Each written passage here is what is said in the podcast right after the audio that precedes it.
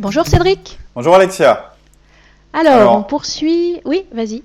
On continue. Hein, on continue sur notre série de questions. Donc, je rappelle, c'est des questions qui ont été euh, posées par nos auditeurs à l'occasion d'un sondage qu'on a mis en place, qui est toujours en ligne, hein, que vous pouvez euh, euh, aller remplir en allant sur notre site et en cliquant Aidez-moi à vous aider. Et dans, à la fin de ce sondage, vous avez, vous avez l'occasion de poser une question à laquelle on répondra au cours de nos podcasts. Mais voilà, on continue la liste, donc je te laisse poser euh, la question suivante. Alors, déjà, vous remercier des différents outils que vous nous avez mis à disposition. J'en mhm. suis ravie. Autodidacte, j'avais une vision assez brouillon de l'entreprise. Mais grâce à vous, j'ai pu commencer à restructurer ma PME. La question que je pourrais vous poser est la suivante. J'ai du mal à trouver les bonnes tournures de phrases pour répondre à nos clients. Savez-vous vers qui je peux me tourner Alors, effectivement, ce n'est pas notre domaine, ça. Donc, euh, je ne peux pas répondre à cette question. Euh, ce qui est possible, c'est qu'on interviewe quelqu'un qui œuvre dans ce domaine, donc euh, dans la communication commerciale. Et si jamais un auditeur connaît un consultant ou quelqu'un qui, peut répondre à cette question, bah, n'hésitez pas à nous transmettre ses coordonnées et le moyen de le contacter. Je le contacterai pour qu'on fasse une interview avec cette personne. Euh, le but, c'est d'enrichir en fait euh, le contenu de ce qu'on vous propose. Mm. À propos de ça, d'ailleurs, on a des interviews qui vont arriver, qui vont être intéressantes. On en a trois. Alors tout le monde, tout, n'est pas encore euh, complètement calé, mais on aura certainement quelque chose sur l'optimisme, quelque chose sur les méthodes d'organisation personnelle et quelque chose sur la prise de décision. C'est ce qui, ce qui va se faire, je dirais, dans les, dans les semaines qui viennent. en tout cas, je vais réaliser les interviews bientôt. Voilà. Avec à chaque fois des personnes passionnantes. Donc ça... Ah bah oui, tout à fait. Ah, on prend que des personnes passionnantes, de toute façon. Ouais. Autant du côté des, personnes qu'on interviewe que des auditeurs. Tout à fait. non, non. Sinon, juste pour dire un truc qui est intéressant dans, ce que, dans, l'introduction de la personne, parce que c'est assez fréquent qu'on ait ça, c'est un chef d'entreprise, en fait, qui a démarré son entreprise d'une manière, je dirais, empirique, parce qu'il avait certainement une idée extraordinaire, et puis qu'il l'a mise en œuvre, et puis il a démarré comme ça. Et à un moment, il a certainement ressenti, je dirais, euh, le besoin impératif d'organiser euh, les choses chez lui. Et la meilleure manière de commencer, c'est déjà d'organiser votre propre management. Avant de penser à organiser votre structure, c'est organiser votre propre management. Et ensuite, à ce que vos cadres eux-mêmes organisent le management d'une manière similaire à la vôtre. C'est ça qui est assez fort dans, notre, dans, dans l'outil du manager, et c'est moi, c'est, comme ça que j'y suis arrivé, c'est qu'en fait, ça permet, en même temps qu'on pratique son management, de mettre une structure en place qui permette en fait à la, à la société de, de se, solidifier et de pouvoir grandir. Hmm. Et la cohérence, c'est très important en entreprise. Et là, pour le coup, du coup, c'est cohérent. Tout à fait. Prochaine question. Euh, certaines personnes séparent bien leur vie privée et pro et ne sont pas flexibles.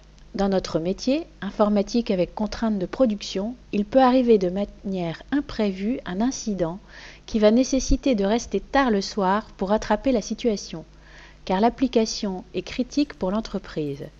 Tous les collaborateurs le savent. Pour autant, c'est toujours les mêmes, rares, qui acceptent de rester car ils se sentent concernés par le problème. On force personne, et si quelqu'un reste tard, on n'a pas de problème s'il arrive plus tard le lendemain. La question est Comment peut-on sortir de cette injustice sans menacer ou forcer? Intéressant. Oui. Euh, alors, euh, bon, injustice, c'est toujours un terme, je dirais, un petit peu général. Et, donc, si j'avais eu la personne en face de moi, j'aurais demandé de définir ce, ce terme. C'est-à-dire, est-ce que c'est cette personne-là qui ressent une injustice, c'est-à-dire qui trouve anormal qu'il y ait des personnes euh, qui fassent juste les heures euh, contractuelles et pas plus, et qu'il y ait d'autres personnes qui ajustent leurs heures en fonction des priorités, etc. C'est la première question. Est-ce que c'est le manager qui ressent ça, ou est-ce que c'est son équipe qui ressent ça, et, que du coup ça pose un problème de fonctionnement? Parce qu'on pourrait tout à fait imaginer que dans une équipe, on ait les deux profils qui cohabitent, et que ce soit très bien. Parce qu'on peut avoir des gens qui sont bons dans l'urgence et au moment où il faut donner un coup de collier, puis plus relâchés par d'autres moments, puis d'autres qui assurent la routine et le quotidien. Donc, injustice, ok, moi, surtout, euh, est-ce que ça fonctionne? Est-ce que les gens sont bien dans ce fonctionnement, etc. C'est surtout ça les questions. C'est vrai. Et, alors, souvent, un manager S, il va pas parfois avoir tendance à se mettre un peu dans la tête des autres et à se dire oh, et en fait euh, en effet ne pas hésiter à vérifier euh, si les gens sont bien comme ça ou pas. S'ils ressentent vraiment. De créer un problème s'il n'y en a pas quoi. Tout à fait. Et la question c'est exactement celle que tu viens de poser. Est-ce qu'il y a vraiment un problème déjà opérationnel? Est-ce que ça sanctionne l'entreprise ou pas? Quel genre de problème ça génère? Parce qu'en fait, bon, d'abord c'est votre choix. Parce que vous dites, euh, je ne sais plus, à un moment, euh, l'auditeur dit euh, les personnes peuvent rester tard si elles le veulent, et puis du coup revenir tard le lendemain si elles le veulent. Bon, ça veut donc bien dire qu'il y a un choix. À partir du moment où on laisse le choix aux gens, ben, on ne peut pas les critiquer par rapport à ce qu'ils font de ce choix. Si réellement vous voulez que tout le monde travaille sur un mode où on fait beaucoup d'heures et puis le lendemain on en fait moins, etc., ben, à ce moment-là, il faut mettre en place cette règle. C'est-à-dire que là, les gens se sont, ont adapté leur manière de travailler et de s'impliquer au manque de règles ou au, minimum de règles qu'on a mises en place. Donc est-ce que c'est bien, pas bien? Moi, je ne suis pas capable de le dire. Mais c'est comme ça qu'il faut se poser la question. Donc en résumé, il faut clarifier euh, votre volonté.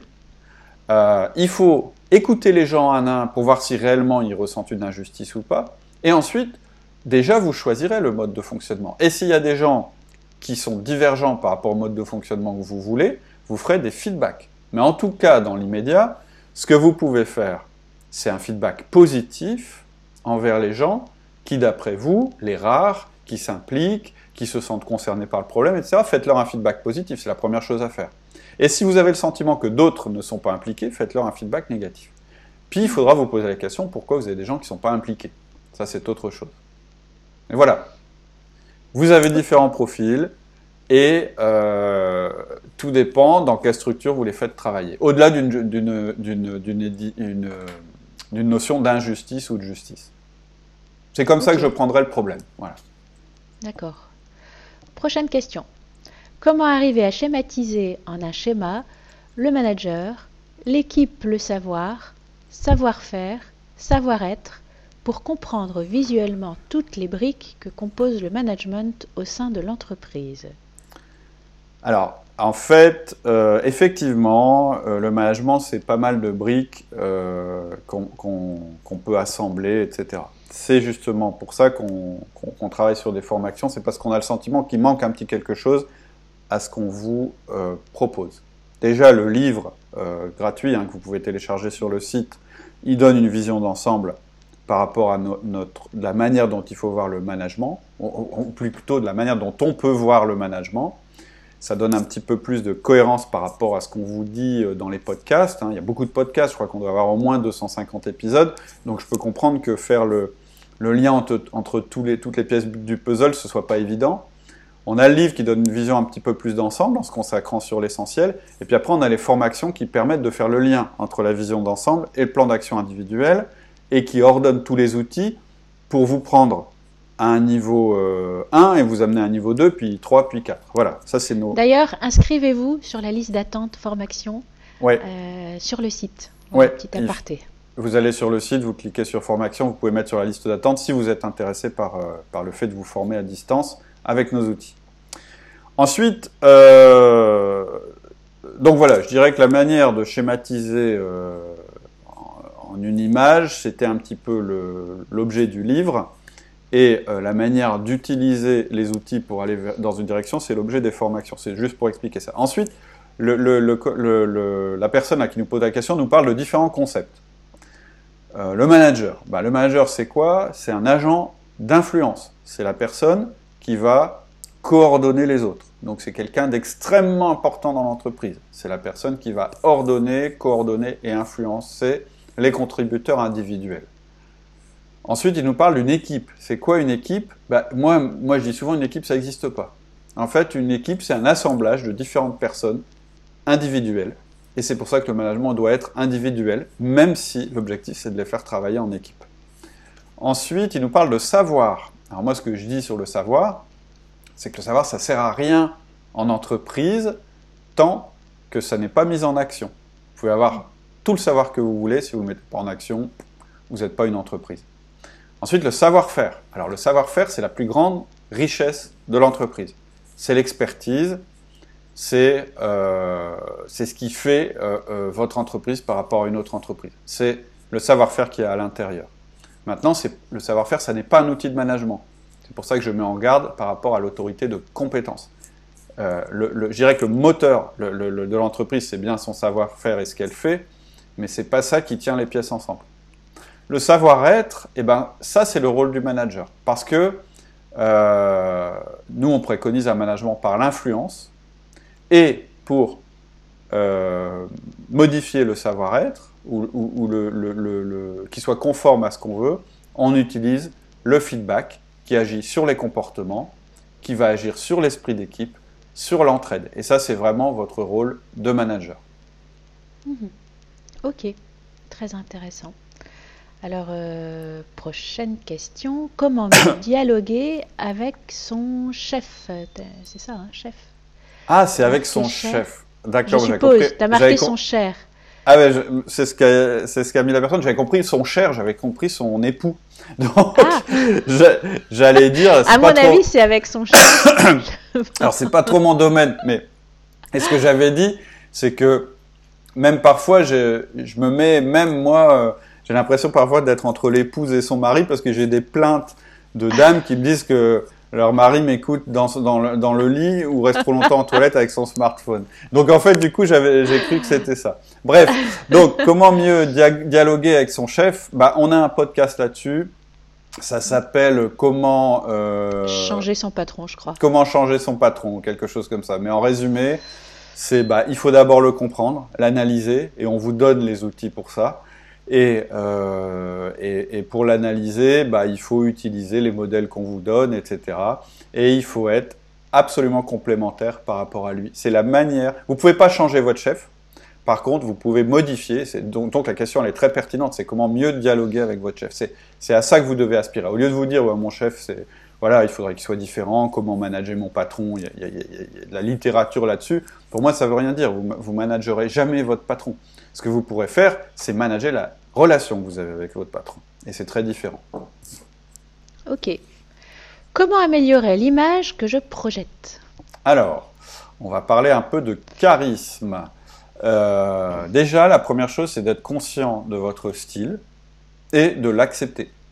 Parce que euh, la première chose à faire pour améliorer l'image que vous projetez, c'est déjà d'en avoir conscience et de l'accepter et, même de l'aimer, cette, cette manière d'être. Ensuite, euh, c'est d'être centré et présent. Qu'est-ce que ça veut dire? Ça veut dire que quand vous parlez, quand vous communiquez avec un de vos collaborateurs, il faut que vous soyez en écoute et présent à ce qu'il dit, mais aussi centré sur qui vous êtes et ce que vous voulez lui dire.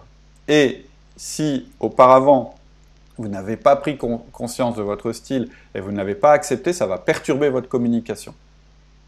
Et ensuite, la dernière étape, c'est de fonder un charisme qui ressemble à votre style. Et ça, c'est vraiment le troisième niveau euh, euh, au niveau de la connaissance du disque, et ce dont on parle vraiment une fois qu'on a compris ce qu'était le disque, qu'on a commencé à l'utiliser, eh ben on va, on va s'appuyer sur ça pour développer notre propre mode de charisme. Et ça, c'est le sujet vraiment du troisième niveau de, nos formations. Mmh. Mais voilà, la première démarche que vous pouvez faire pour améliorer l'image que vous projetez, c'est en avoir conscience. Et avoir conscience que les autres n'ont pas la même que vous, et que donc, ils ont une perception différente, et que si vous voulez euh, accéder à eux par votre communication, bah, il faut que vous utilisiez leur mode de communication à eux, sans renier qui vous êtes. Ok. Euh, comment intégrer la méthode dans une culture d'entreprise totalement différente, à l'ancienne, qui s'interdit d'arrêter de faire des choses, en demande toujours plus, sans brûler son équipe? Est-ce éthique d'utiliser cette méthode dans un environnement totalement à l'opposé, avec aucune chance, espoir de le changer? Alors, euh, la première chose que je voudrais dire, c'est que nos outils fonctionnent quel que soit euh, le contexte. Euh, et c'est pas une question d'éthique, euh, c'est vraiment une question d'outils. Maintenant, euh, si vous avez absolument pas la possibilité de mettre en place les 1 à 1, c'est-à-dire si c'est un interdit dans l'entreprise, clairement, vous ne pourrez pas utiliser nos méthodes. Ça, c'est sûr. On a fait un podcast là-dessus, ça s'appelle, je crois, Mon boss ne veut pas de 1 à 1 ou Mon chef refuse les 1 à 1, quelque chose comme ça. Et euh, la conclusion euh, ultime, mais après avoir essayé différentes choses, c'est-à-dire de pas utiliser le terme 1 à 1, de le faire sans vraiment le dire, enfin, on, vous donne un tas de stratégies pour quand même réussir à le mettre en place si vous y croyez, ben, de manière euh, finale, si vraiment on, refuse absolument que vous mettiez en place, vous ne ben, pourrez pas le mettre en place. Donc soit vous acceptez de ne pas être un manager, parce que sans un à un, c'est très compliqué d'être un manager, ou soit vous partez. Clairement, à un moment, euh, voilà, il faut faire le bilan, se dire, bah ici, euh, je peux pas. Euh, peux Là, j'ai l'impression, en effet, qu'il y a un gros problème pour cet auditeur par rapport à l'éthique. Et en effet, quand, quand on se sent très mal à l'aise au niveau éthique dans une boîte, compliqué d'y rester. C'est clair. En fait, mm. si vous avez un problème éthique, c'est-à-dire que si vous estimez que dans cette entreprise, il se passe des choses qui sont absolument, qui vont à l'encontre de vos valeurs, etc., vous ne pouvez pas rester. C'est mm. sûr. Donc il vaut mieux euh, partir et puis vous développer ailleurs. Maintenant, si c'est un refus catégorique de mettre en place les 1 1, si c'est juste ça qui vous gêne, et que vous avez tout essayé et que ça n'a jamais marché, bah, à, la, fin, vous avez le droit de dire, bah, écoutez, moi, euh, ma manière de manager, c'est celle-là. Vous me demandez de remplir euh, des, résultats, euh, mais si je ne peux pas mettre en place les outils nécessaires pour le faire, je ne pourrai pas rester. Donc, soit vous me donnez l'occasion de déployer ma méthode, et puis si à l'issue de cette période que vous m'accordez, ça n'a pas marché, que vous n'avez pas constaté d'amélioration, etc., bah, je m'en irai. Ou si vous ne voulez pas que je mette en place ma méthode, vous ne pouvez pas me demander la performance. Donc, je dois m'en aller aussi. Voilà. Mmh. Après, plus, de manière plus soft, ce que je vous conseille, c'est de, de, faire écouter à votre boss les outils du manager. Il sera peut-être convaincu par ce qu'il entendra. Ce que je veux dire, hein, c'est que souvent, on croit que parce qu'on prend du temps avec les collaborateurs, euh, du coup, pendant ce temps-là, il ne se passe rien et donc la productivité baisse. Mais ce temps qu'on passe avec les collaborateurs, c'est de l'investissement et en général, la productivité est bien meilleure. Mais pour ça, pour le croire, il faut le voir. Et donc, il faut essayer. C'est-à-dire qu'on peut discuter à longueur d'antenne, vous présenter nos outils, vous faire beaucoup de bien au niveau intellect. Vous allez vous dire, oh, qu'est-ce que c'est bien, ça a l'air bien, etc. Tant que vous ne l'aurez pas mis en application, tant que vous ne l'aurez pas mis en action, vous ne saurez pas si ça marche réellement. Et en fait, ça aura servi à rien. Donc la seule manière de mettre en place, de, faire changer les choses, c'est de mettre en place euh, les outils. Il n'y a, pas d'autre manière. Et parfois, c'est comme ça qu'on remporte après l'adhésion de son entreprise, d'ailleurs, en expérimentant d'abord pour soi-même et pour En général, c'est ce qui se passe. Hein. C'est un petit peu le modèle, c'est qu'en général, quand une entreprise nous demande d'intervenir et de former ses managers, c'est parce qu'il y a un manager dans l'entreprise qui a mis en place nos méthodes, qui a eu de bons résultats, et donc on a envie que ce soit dupliqué. Hmm. C'est ça. Mm. Prochaine question. Outil du manager pour le secteur public, y a-t-il un espoir un jour? Mille merci pour votre travail sur ce podcast, j'apprends beaucoup.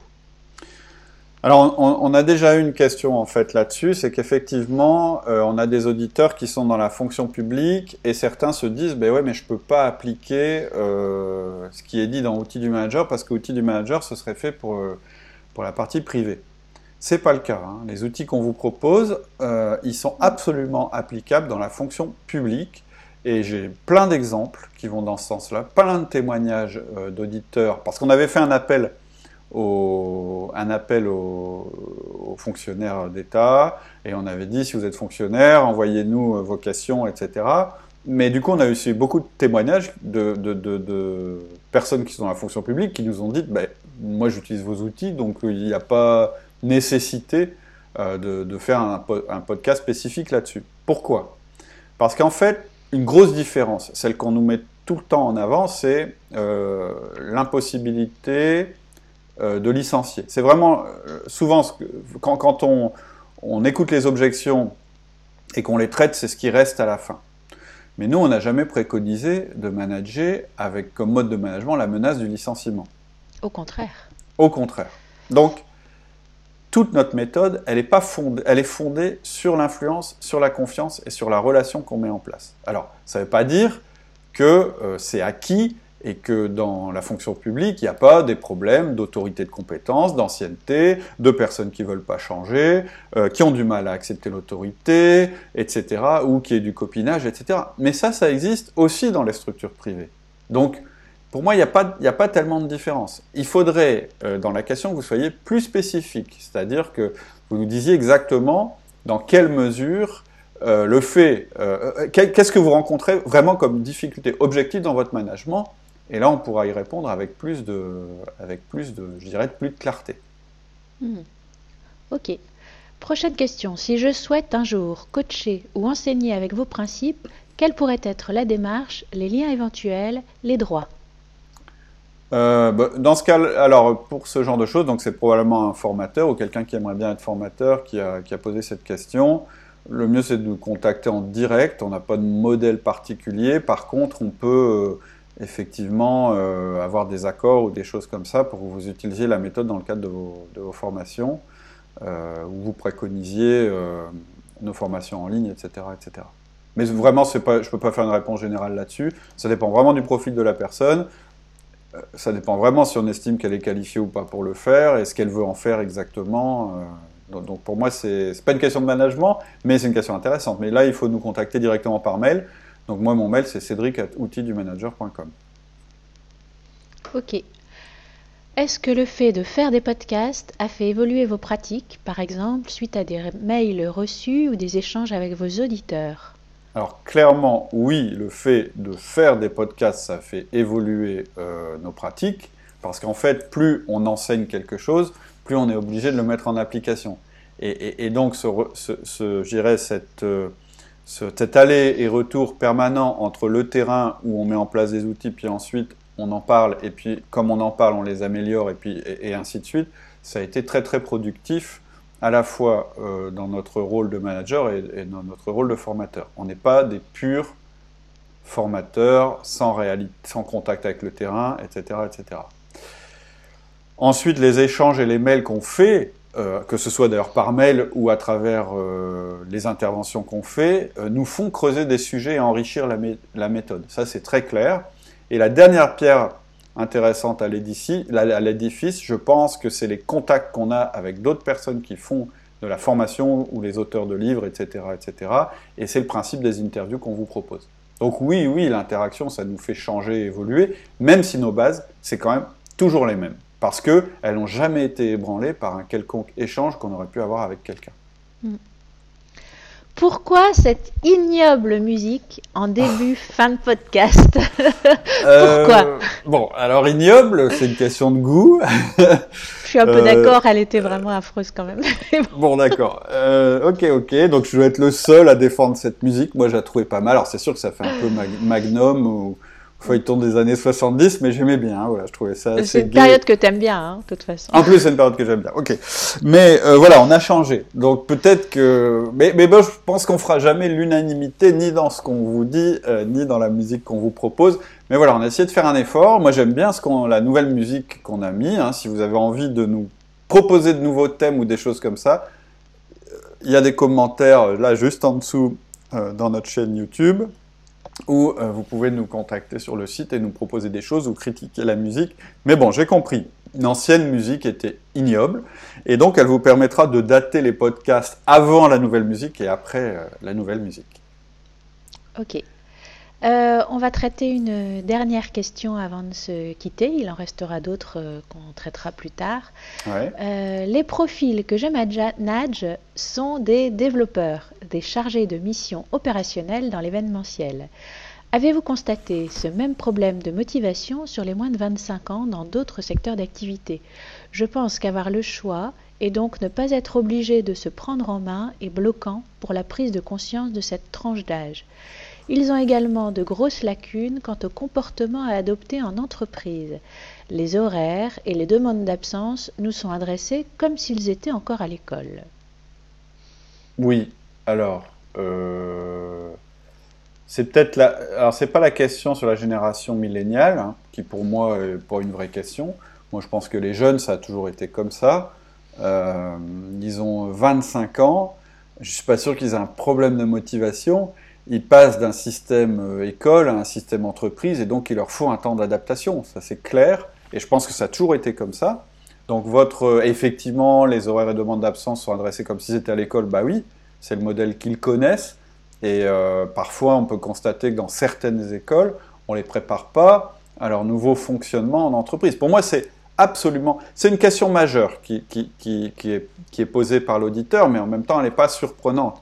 Moi je sais que malgré le fait que j'ai fait des études spécifiques et spécialisées euh, pour travailler dans une entreprise et manager des gens, etc., j'étais assez dépourvu en arrivant. Et, je ne pense pas que ce soit une question d'époque ou de génération. Je pense que juste, on n'est pas préparé. Et il y a des questions toutes bêtes. Moi, je me souviens, la première fois que j'ai dû voyager pour aller faire des audits à l'étranger, etc., je ne savais pas préparer ma valise, je ne savais pas bien comment réserver un billet d'avion, et en fait, mes points bloquants, c'était ça. C'était pas tellement euh, euh, la réflexion stratégique, euh, comment comprendre un compte de résultat, toutes ces choses-là, ça, on me l'avait appris à l'école. Par contre, ce qui était absolument pragmatique, on ne me l'avait pas appris. Donc, c'est pas tellement étonnant que, que les jeunes qui arrivent dans l'entreprise, ils aient besoin d'être formés. Là où je suis moins d'accord, c'est de dire ah oui, mais comme c'est une nouvelle génération qui est comme ça, on va devoir changer toute la structure de l'entreprise pour les accepter. Non, non, non. C'est un échange. C'est-à-dire que pour moi, quelqu'un qui a 25 ans ou 65 ans, un homme, une femme, etc., c'est euh, le même sujet. Il faut voir qui est cette personne, quelle est sa personnalité, et se poser la question de qu'est-ce qui nous gêne dans, cette manière de faire, et donc qu'est-ce qu'on a envie euh, d'améliorer. Et pour améliorer les choses, c'est le feedback. Et, donc, quand euh, vous avez... Euh, parce que, moi, quand on me dit, bah, lui, il a un problème de motivation, pour moi, ça veut rien dire. Quand, j'ai un, cadre qui vient me voir en me disant, bah, machin, il est vraiment, il n'est pas motivé. Quoi. Et je dis, d'accord, mais il n'y a pas d'action à faire sur quelqu'un qui n'est pas motivé.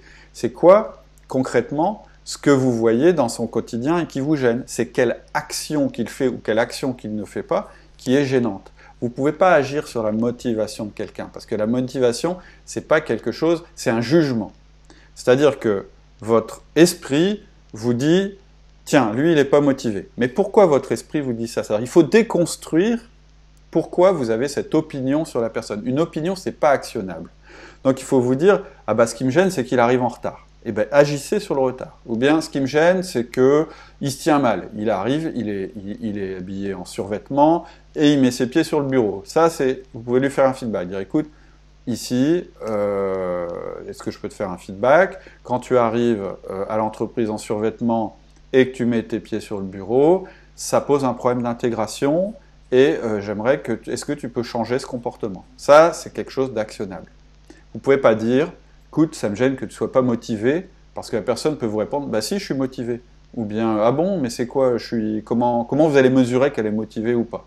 Donc réellement, je, comprends tout à fait la question, parce que moi aussi, j'ai été confronté à des comportements euh, dans l'entreprise de la part de, personnes qui n'étaient pas adaptées, et sur le coup, ça m'a choqué. Mais il faut jamais perdre de vue que vous, vous êtes dans l'entreprise depuis longtemps, que vous avez des habitudes et donc des comportements et qu'eux sont nouveaux et que votre rôle c'est de les intégrer. Donc comment vous allez les intégrer? Bah, C'est en les, en les observant, en les écoutant, ça apparemment c'est fait, mais ensuite c'est en agissant sur leur comportement. Et pour agir sur leur comportement, il n'y a pas 36 000 moyens. Vous mettez en place des 1 à 1 pour leur parler régulièrement et vous leur faites des feedbacks réguliers pour encourager les comportements positifs et ajuster les comportements négatifs. Voilà. Mmh. Mais voilà, je, sur le principe, je suis d'accord pour dire que les jeunes euh, actuels sont un peu différents des plus vieux actuels, mais ça a toujours été le cas. C'est-à-dire qu'il y a 50 ans, je pense que les personnes de 50 ans étaient choquées par la manière dont se comportaient les personnes de 18 ans. Et c'est naturel et c'est normal. Et ce qui vous permet de les juger, c'est votre ancienneté, etc. Et ça tombe bien, vous êtes un manager, vous avez une capacité d'influence sur eux, et donc vous allez l'utiliser de manière efficace et éthique. Oui, alors euh, moi ce qui me vient aussi, c'est qu'en effet, en plus, les 1 à 1, ça permet aussi de sortir un petit peu de projections un peu généralistes qu'on pourrait faire, euh, Oui. les jeunes sont comme ci, comme ça, et d'individualiser les choses. Ceci dit, si on veut rester quand même sur quelque chose d'un peu plus généraliste par rapport aux jeunes générations, euh, moi j'avais lu des choses très intéressantes qui soulignaient le fait que les jeunes générations de plus en plus ont besoin de rituels. Et donc justement, euh, le 1 à 1, c'est euh, ce côté très rituel, ça leur plaît énormément. Mm. Euh, on est aussi passé, et c'est encore plus vrai dans les jeunes générations, euh, d'un mode de management qui fonctionnait bien parce que c'était dans la société de l'époque euh, hiérarchisé, à quelque chose en effet qui repose beaucoup plus maintenant sur euh, l'influence et sur la relation. Donc nos outils s'adaptent aussi très très bien aux jeunes. Mm. Euh, donc voilà, c'était ça aussi qui me venait en t'écoutant parler. Bah, en fait, Voilà. si tu veux, en, en fait, pour, pour résumer, moi je pense que ce, ce- ce- ce- je dirais que cet intérêt pour les il a toujours existé. Euh, mais en réalité, il a été comblé euh, par les sociétés euh, qui étaient plus structurées avant, que ce soit les sociétés, la société en général ou les sociétés. Aujourd'hui, je pense qu'il y a toujours ce besoin et cette volonté, et que c'est à vous de les mettre en place. Et en fait, nos outils, ça pourrait s'appeler des rituels, parce que c'est exactement ça. Tout à fait. C'est des choses qu'on met euh, en place de manière régulière, où on se retrouve et où on échange d'une manière formatée, etc. On donne Et il y a un vrai besoin. euh, oui, oui. Alors justement, on, do- on donne parfois euh, comme image euh, euh, symbolique pour représenter cette toute nouvelle génération l'image de Crusoe. On dit c'est un peu des Crusoe parce qu'ils sont dans un monde où c'est un peu le chaos et ils essayent de construire quelque chose à partir des vestiges de, de l'ancien monde. Mhm. C'est un peu étrange comme euh, image, Ouais. mais ça représente bien les choses telles qu'ils peuvent parfois les vivre. Et du coup, bah, le rituel, c'est un côté rassurant dans une société où justement il y a moins de rituels qu'il n'y en avait autrefois. Recréer Ouais. des rituels, c'est quelque chose qui leur plaît beaucoup. Non, mais Donc, ça, euh, c'est vrai. voilà. On est dans la société euh, euh, du, du- du tout. Tout est possible. Dispo en permanence est possible. Et, et en fait, l'enjeu de, de- pour, pour- pour les gens qui sont dans cette société, c'est vraiment l'enjeu du choix et l'enjeu de l'appartenance. Et donc, je pense que c'est à nous de, de- de leur donner ces outils. Mhm. Et, euh, et moi, je pense que c'est vraiment la meilleure chose à faire, y compris. C'est vrai que pour moi, il n'y a, pas tren- il n'y a pas quatre façons de manager, il n'y en a qu'une. Et elle correspond, euh, elle correspond aussi aux besoins de ces personnes. Tout à fait. On va se quitter. Tout à fait. On arrive euh, à la fin de ce podcast. Bah écoute Cédric, je te remercie pour tous ces T'en prie, avec plaisir, je te remercie Merci aussi. euh, aussi aux auditeurs, c'est super Voilà. euh, agréable d'avoir des retours euh, et des questions. Ça Ouais, nous aide à pas. progresser. Tout à fait. Ça nous fait vraiment plaisir. Et donc à bientôt. À la semaine prochaine. Très bonne semaine à tous. Au revoir. Au revoir.